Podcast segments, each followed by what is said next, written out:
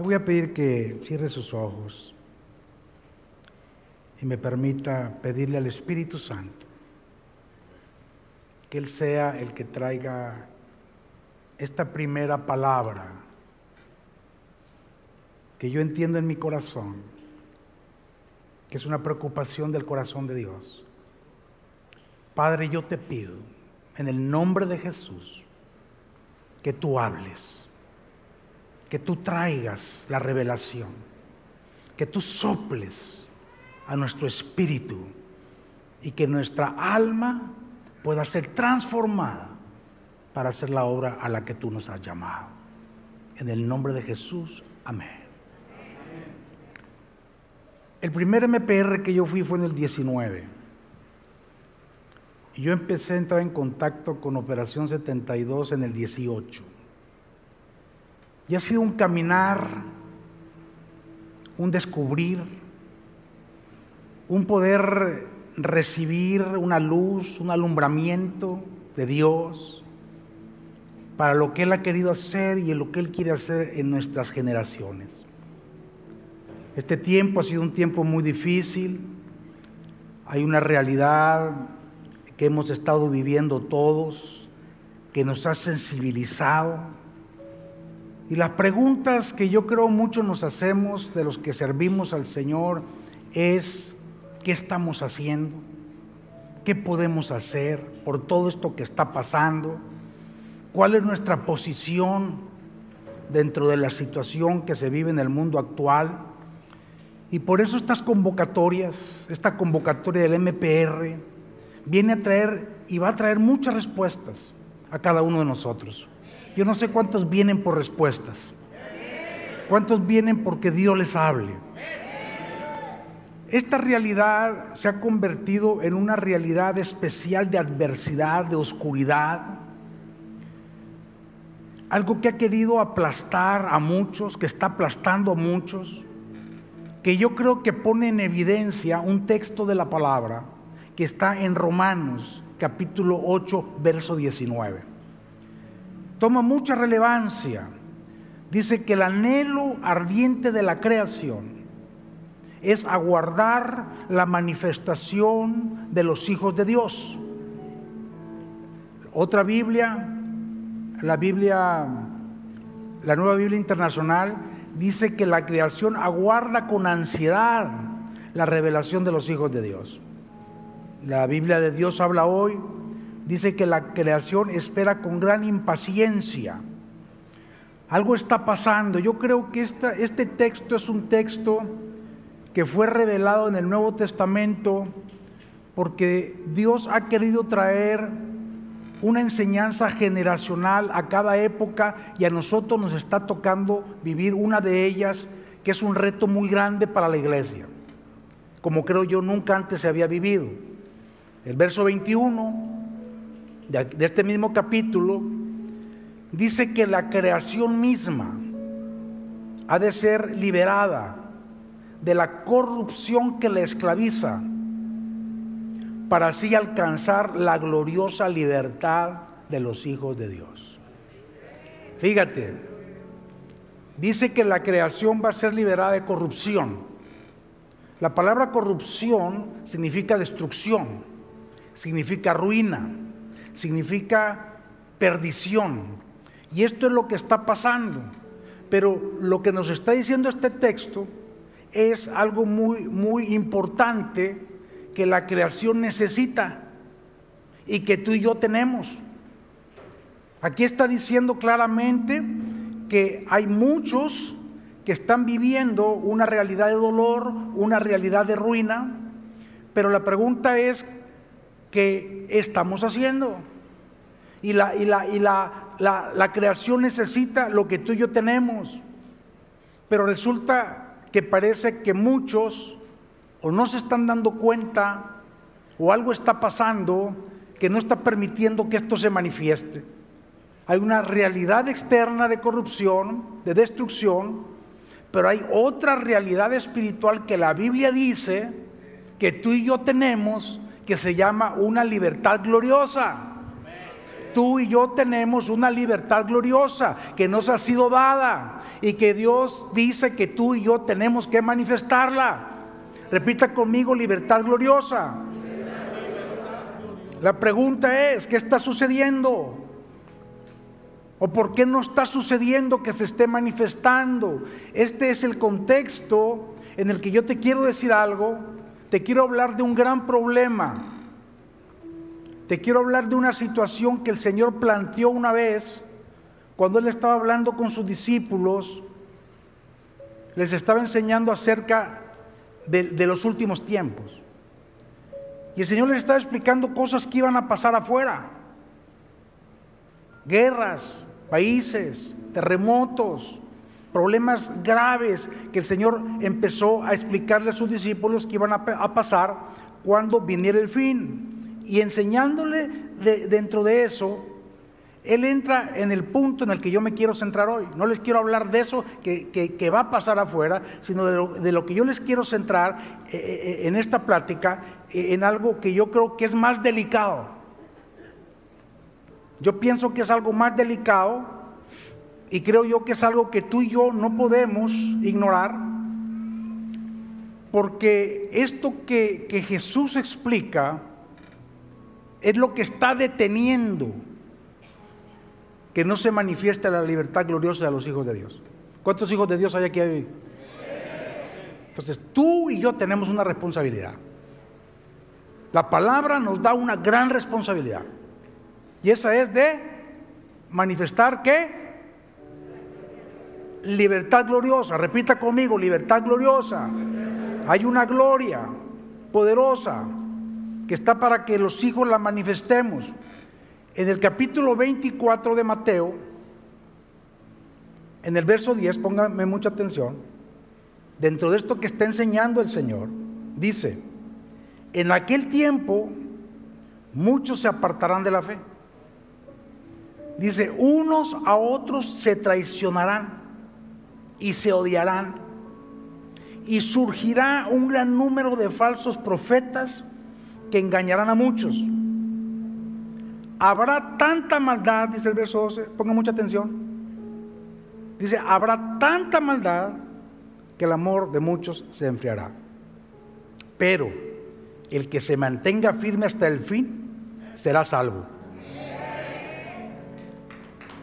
Va a aplaudir, aplauda.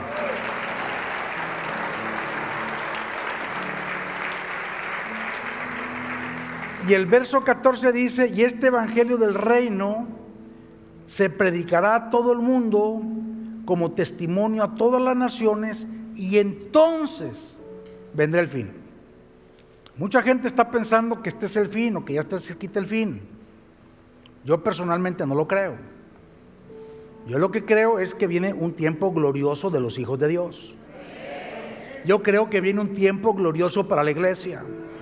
Yo creo que es el tiempo de manifestarse como hijos de Dios. Yo creo, mis hermanos, yo lo creo. Yo lo creo. Hay muchas cosas que pueden estar pasando afuera, que Jesús le dijo a sus discípulos que iban a pasar al final. Y, y, muchos están muy preocupados por lo que está pasando afuera. Y yo creo, mis hermanos, mis hermanas, que ese es el problema de la iglesia ahorita, que estamos demasiado preocupados en lo que está pasando afuera y no nos estamos preocupando por lo que está pasando adentro. Porque lo que está planteando el Señor aquí es que el fin va a venir hasta que se predique todo el Evangelio. Pero dice que el que se mantenga firme hasta el fin, el que se mantenga firme hasta el fin, va a ser salvo. Yo te pregunto esta tarde, yo te pregunto esta noche, ¿firme en qué? El que se mantenga firme en qué? ¿Perdón? Una cosa es la fe, porque dice que muchos se apartarán de la fe. Y, si creo, y, yo creo que esto está pasando. Y creo que estamos viendo que hay muchos que se están apartando de la fe. Pero no solamente apartarse de la fe, sino que dice que el amor de muchos se enfriará. Entonces son los que se mantengan firmes en qué? En la fe y el amor. Repita conmigo, fe y amor. Está hablando de fe y amor. Está hablando el Señor de algo que va a ser atacado en la iglesia en tal forma que la iglesia, al ser destruida la iglesia, al ser atacada la iglesia, al ser detenida la iglesia, la manifestación de los hijos de Dios no se puede dar, el Evangelio no se predica y entonces sí, estamos en un gran problema. Pero la buena noticia es que ni tú ni yo lo vamos a permitir.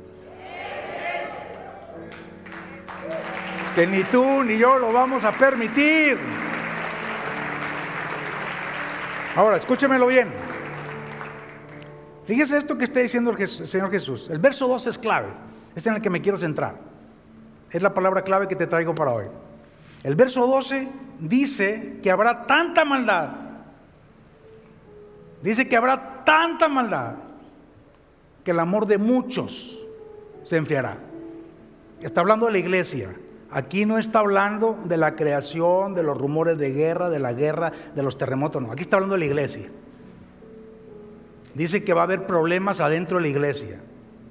Y lo que está diciendo es que habrá tanta maldad, lo dice así claramente, es un superlativo, tanta maldad que el amor de muchos se enfriará. La palabra clave esta noche que yo te quiero predicar para empezar este MPR es la palabra maldad. La palabra maldad viene de una raíz griega que es anomia. A, sin.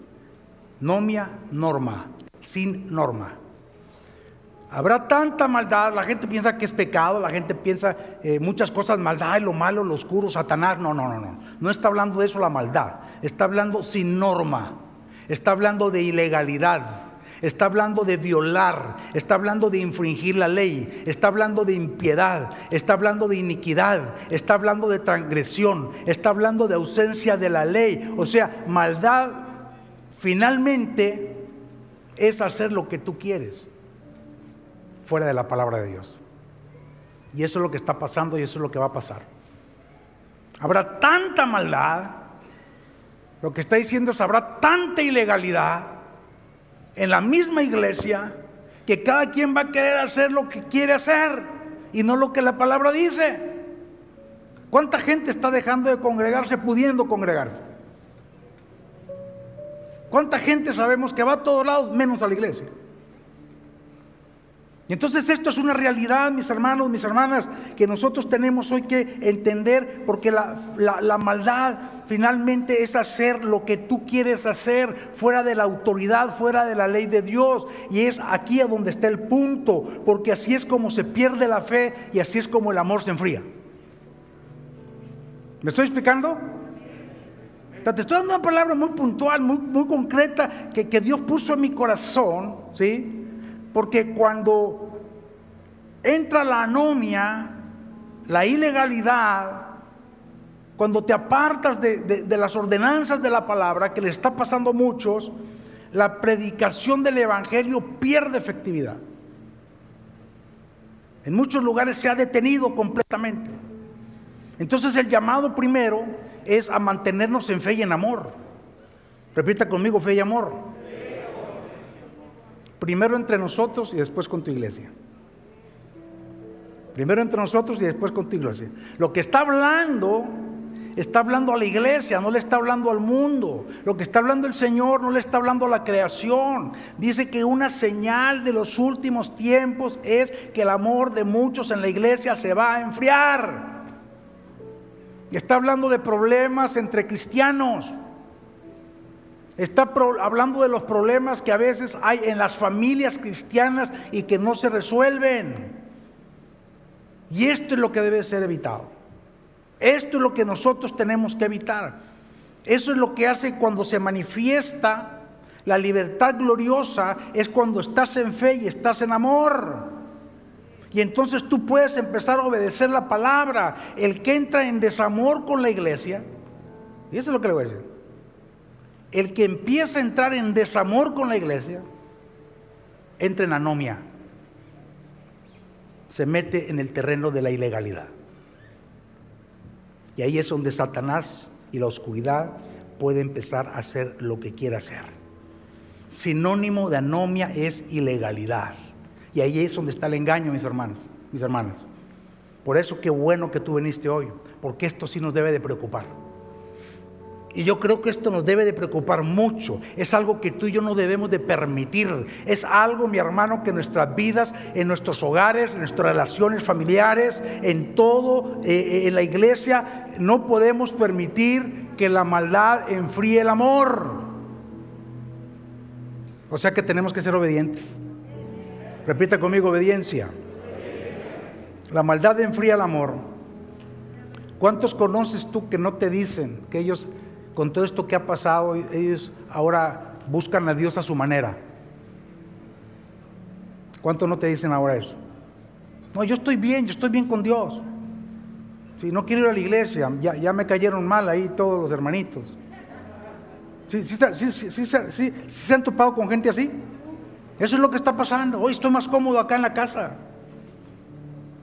Eh, mira, aquí en la pantalla se ve mejor porque, porque yo puedo estar viendo al pastor comiendo palomitas y tomándome mi coca. Porque hay gente que así está viendo ahora los cultos, como show, no como, no como realmente recibiendo de Dios.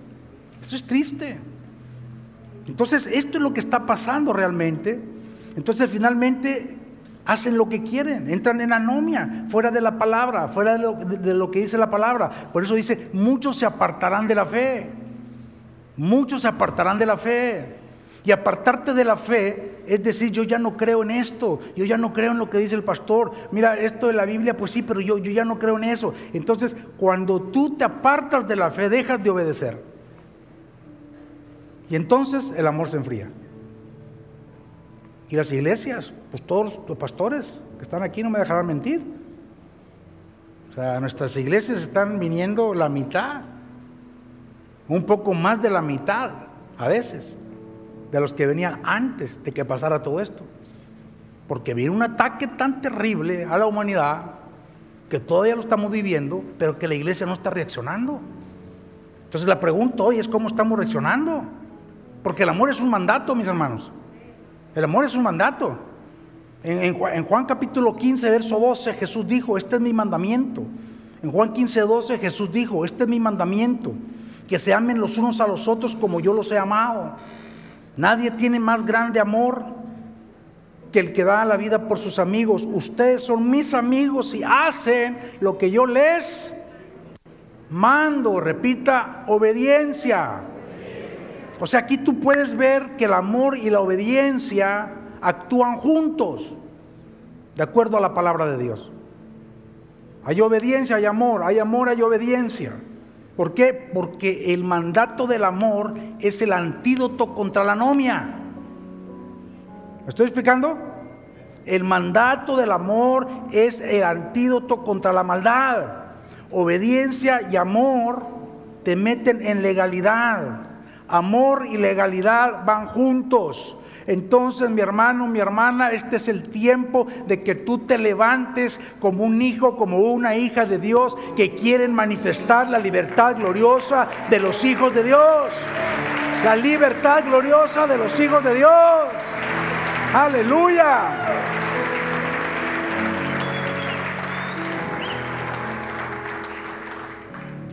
¿Hacia dónde voy? Esta es la introducción nada más. ¿Hacia dónde voy? Voy a la, oración de Getsemaní. Voy al capítulo 17, que es el testamento de oración de Jesús antes de ir al Calvario. Y todo lo que estamos aquí venimos a buscar de Dios.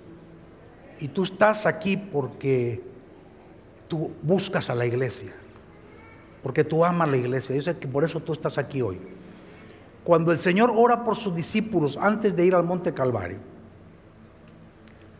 suelta muchas claves, muchas, pero, pero yo las quiero centrar en el contexto de lo que te estoy predicando. El verso 21 está donde el Padre porque todos sean uno. Eso es lo que dice. Que sean uno, Padre. Yo te pido que sean uno. En el verso 23 vuelve a decir, para que sean perfectos en unidad. Lo vuelve a decir el Señor Jesús. En el mundo secular, ahorita yo le diría a toda la iglesia, mis hermanos, mis hermanas, es tiempo de cerrar filas. Es tiempo de ser uno solo. Eh, por eso estaba orando Jesús. La pregunta es, ¿por qué esta petición del Señor es tan importante? En este capítulo 17 del Evangelio de Juan, al menos cinco veces lo menciona Jesús. Unidad. Discípulos en unidad, orando al Padre porque en los discípulos haya unidad. ¿Por qué? Yo me preguntaba, ¿por qué? ¿Por qué tanta insistencia? Bueno, hay dos citas que te quiero dar para responderte esta pregunta. Jesús está orando por la unidad de los discípulos y lo repite reiteradamente. ¿Por qué? Dos citas te voy a dar. La primera, en Mateo 16, 18, el Señor Jesús está hablando con Pedro y le dice a Pedro, yo te digo que tú eres una piedrita. Ya digo, parafraseándolo, ¿verdad? Yo te digo que eres una piedrita o un pedazo de piedra. Y sobre esta roca, que soy yo, Jesús, edificaré mi iglesia. Y la puerta del reino de la muerte no prevalecerá contra ella. Ah, buen aplauso.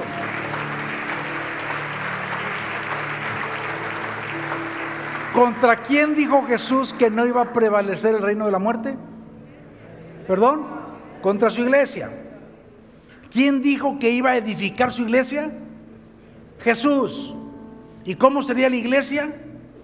Una iglesia poderosa. Repita conmigo, una iglesia poderosa. Que va a ser edificada sobre la piedra angular que es Cristo. El Nuevo Testamento habla de la iglesia como un cuerpo.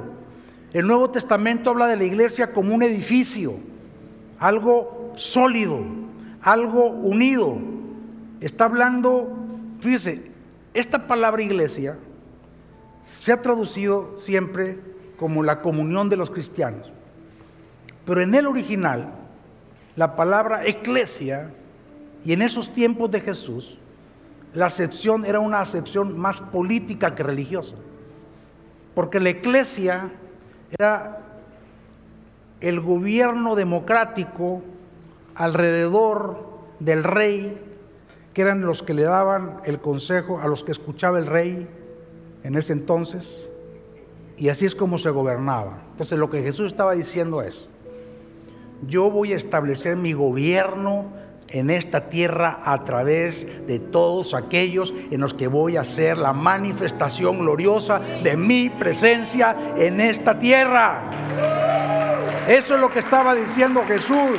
Gobierno de Dios en la tierra. La iglesia es gobierno de Dios en la tierra. La iglesia no es religión. La iglesia no es juntarnos a, hacer cosas, a, platicar, a hacer cosas, a adorar. No, no. La iglesia es gobierno. Y esto fue lo que dijo Jesús cuando habló con Pedro en Mateo capítulo 16. Y hay otra enseñanza que dio Jesús, la otra cita, en Mateo 12, 25. Él dijo que todo reino dividido contra sí mismo es asolado.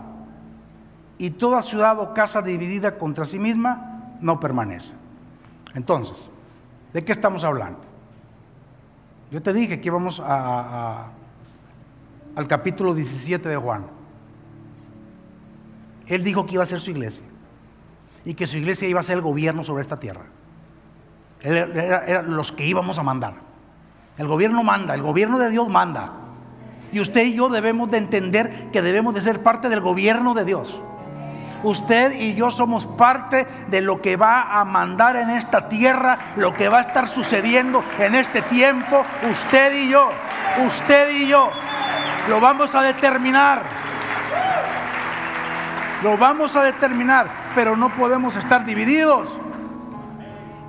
Él estaba hablando de su iglesia, y, él mismo sabía, por eso la oración de Juan 17 es muy importante. Si tú conectas lo que, lo que Dios le dijo a Pedro, lo que Jesús le dijo a Pedro, voy a hacer mi iglesia, voy a hacer mi gobierno y voy a gobernar con todos ustedes sobre esta tierra, pero yo lo necesito unidos, estaba hablando de unidad. Si los juntamos a los dos, vemos que lo que el Señor lo que le estaba diciendo a Pedro era, yo lo necesito un gobierno unido para vencer toda la maldad de este mundo. Y ese es el mensaje. Los creyentes formando una iglesia unida, basada en el amor verdadero, que es a donde reposa el más alto poder espiritual. ¿Me estoy explicando? Porque el amor une, el odio separa. Una iglesia o un cristiano con maldad, con anomia, se convierte en un agente divisor. Y eso es lo que está pasando. Está pasando mucho de esto ahorita, porque hay muchos en anomia que necesitan ser impactados por tu libertad gloriosa y no al revés. No al revés. Mucha gente se está jalando a, a, los que están adentro hacia afuera y lo que nosotros tenemos que hacer ahora es gobernar con Cristo, llenos de la gloria de Dios y manifestar su amor y manifestar obediencia para que se pueda ver el poder de Dios real, real.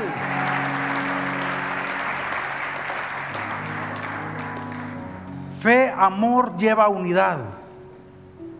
Fe, amor lleva a unidad. Y fe, amor y unidad lleva a legalidad. Voy a repetir esto porque esto es clave. Fe y amor lleva a unidad. Fe, amor y unidad lleva a legalidad. Lo contrario lleva a maldad.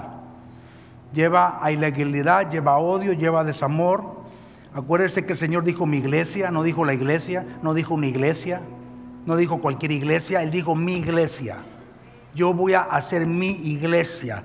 Lo que Jesús ama es a su iglesia. Por eso Él dio su vida por su iglesia. Y la iglesia de Jesús es la que lo obedece a Él. La iglesia de Jesús es la que lo ama a Él. La iglesia de Jesús es la que hace lo que Él dice, tanto como individuos como como cuerpo. La iglesia de Jesús es la que tiene la encomienda como individuos y como cuerpos. Pero tenemos nosotros que llenarnos de fe, de amor y ser una iglesia unida para que pueda operar el gobierno de Dios legalmente en esta tierra a través de cada uno de nosotros.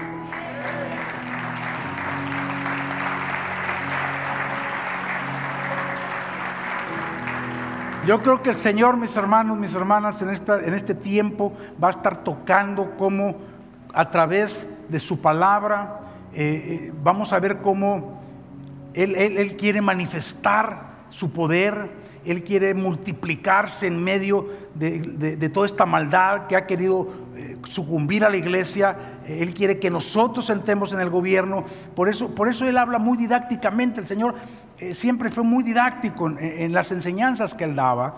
En, Juan capítulo 15, eh, verso 5, habla de la vida y las ramas. Yo soy la vid verdadera. ¿sí? Ustedes son las ramas. El que permanece en mí lleva mucho fruto. Separados de mí nada podéis hacer obviamente no está hablando de la vid, no está hablando de la rama, está hablando de la iglesia. Está hablando de la unidad de la iglesia. Todos unidos a Cristo. Con Cristo todos, sin Cristo no podemos nada. Una iglesia unida, hermanos, una vid y ramas. Tú y yo no podemos estar menospreciando a un hermano, tú y yo no podemos estar menospreciando a la iglesia, no podemos dejar que nadie menosprecie a la iglesia.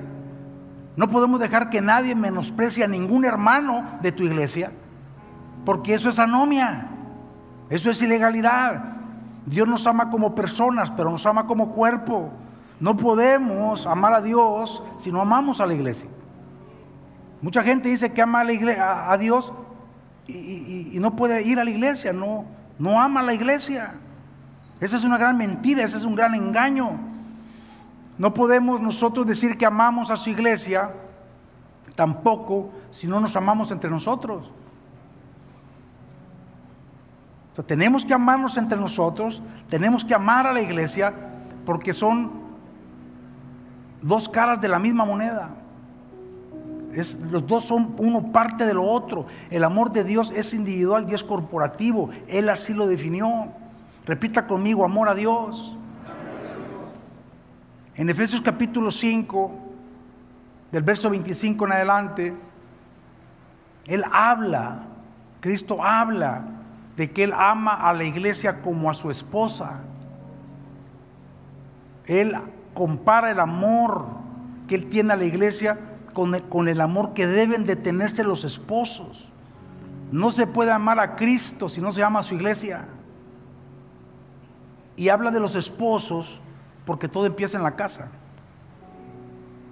Todo empieza en la familia. La fe, la unidad, el amor, todo empieza en la familia.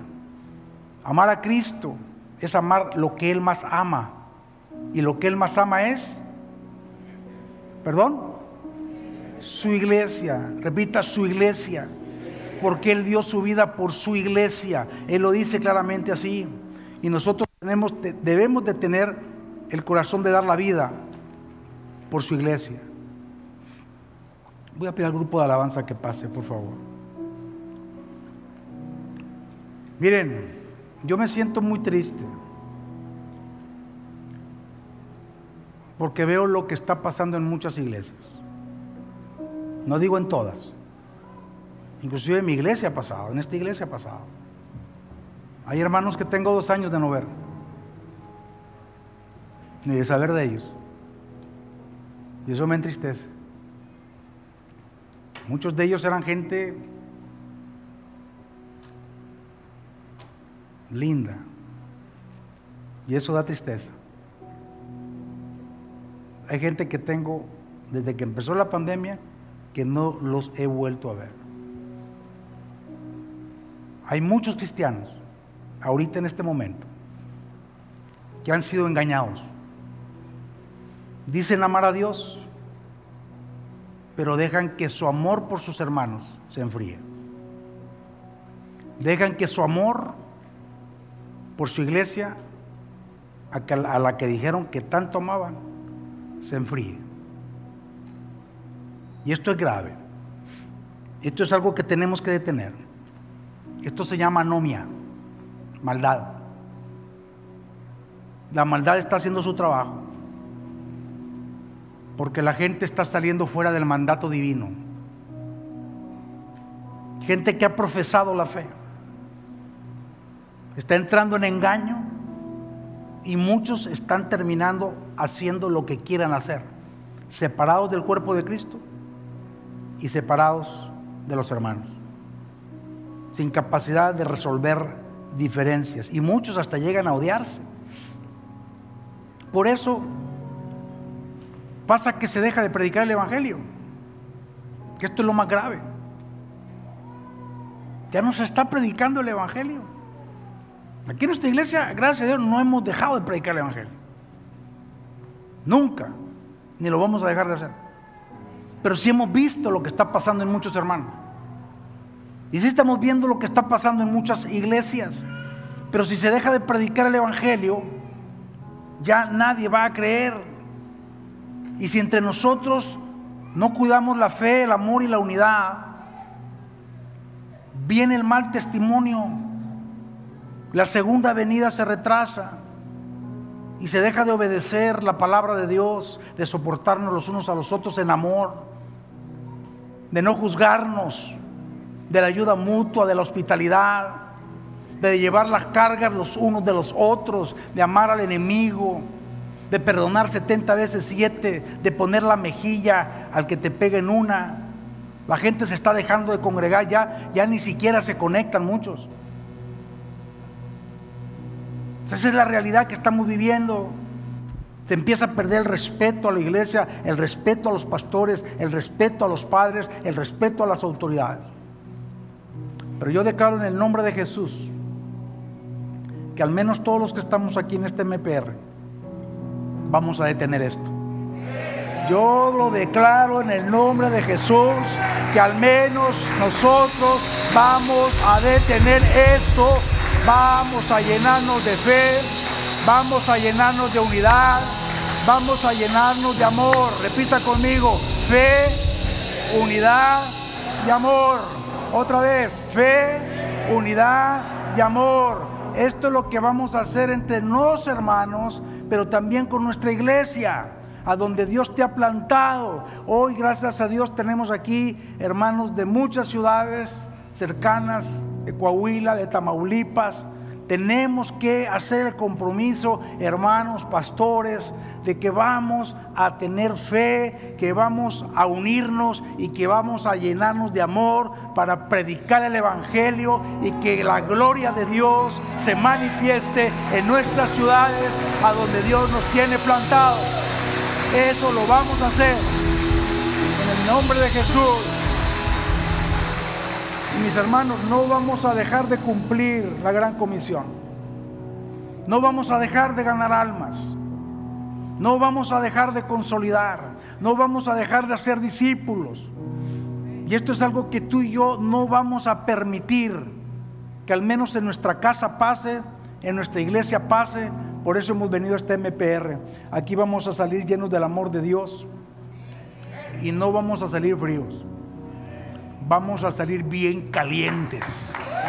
Vamos a salir calientes. Calientes. Repita conmigo, voy a salir bien caliente. Lleno del poder. Lleno de la gloria. Póngase de pie. No frío, bien caliente.